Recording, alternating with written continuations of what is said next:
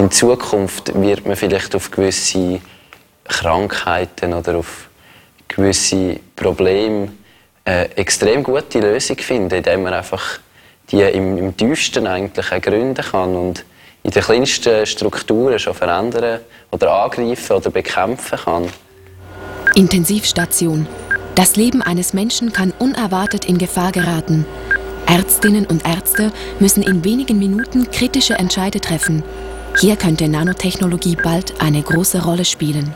Viele Patienten, die zu uns kommen, haben möglicherweise eine schwere akute Infektion.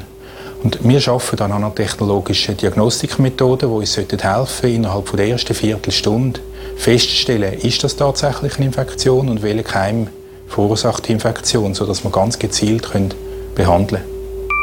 In der menschlichen Zelle laufen jede Sekunde Zehntausende von Prozessen auf der Nanoskala ab. Krankheiten sind genau betrachtet Störungen in diesem Zusammenspiel von Molekülen, Proteinen und vielen anderen Faktoren. Beim Verständnis dieser Vorgänge hilft neu das Rasterkraftmikroskop. Erst jetzt erkennen wir die molekularen Strukturen von lebenden Zellen. Was wir aus diesen Bildern über Gesundheit und Krankheit lernen können, ist erst am Anfang. Die Nanomedizin ist prädestiniert zur Anwendung der Nanowissenschaft, denn Krankheiten entstehen ja auf dem zellulären Niveau und die Nanowissenschaften liefern nun Geräte sowohl zur Diagnose als auch zur Therapie. Für Therapie und Diagnose sind nanomedizinische Lösungen in der Entwicklung. Mit neuen Sensoren wird es möglich, kleinste Mengen von Stoffen nachzuweisen. Sogar lebende Organismen wie Pilzsporen und Bakterien sind innerhalb Stundenfrist feststellbar. Zur Diagnose von Krankheiten werden auch biologische Nanosensoren entwickelt. Im Beispiel von Krebs sieht das so aus.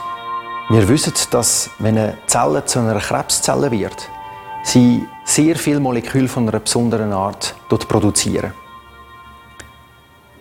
Und wir wissen auch die spezifische Sequenz von dem Molekül und können eine Sonde herstellen. Wenn sich diese Sonde mit dem ihr entsprechenden Molekül verbindet, entsteht ein Lichtblitz und zeigt so die Gegenwart kranker Zellen an.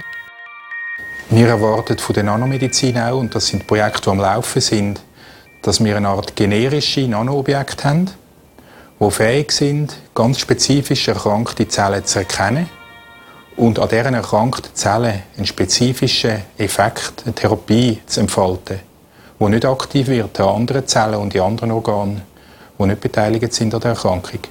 Viele Anwendungsbereiche kommen aus dem, wahrscheinlich auch vor allem in der Medizin. Wenn man plötzlich in so kleine Einheiten kann gehen und dort anfangen, Sachen zu verändern. Wobei eben auch genau in der Medizin oder sobald es mit den Lebewesen im Zusammenhang ist, ist dann auch wieder die Frage von der Ethik, denke ich auch.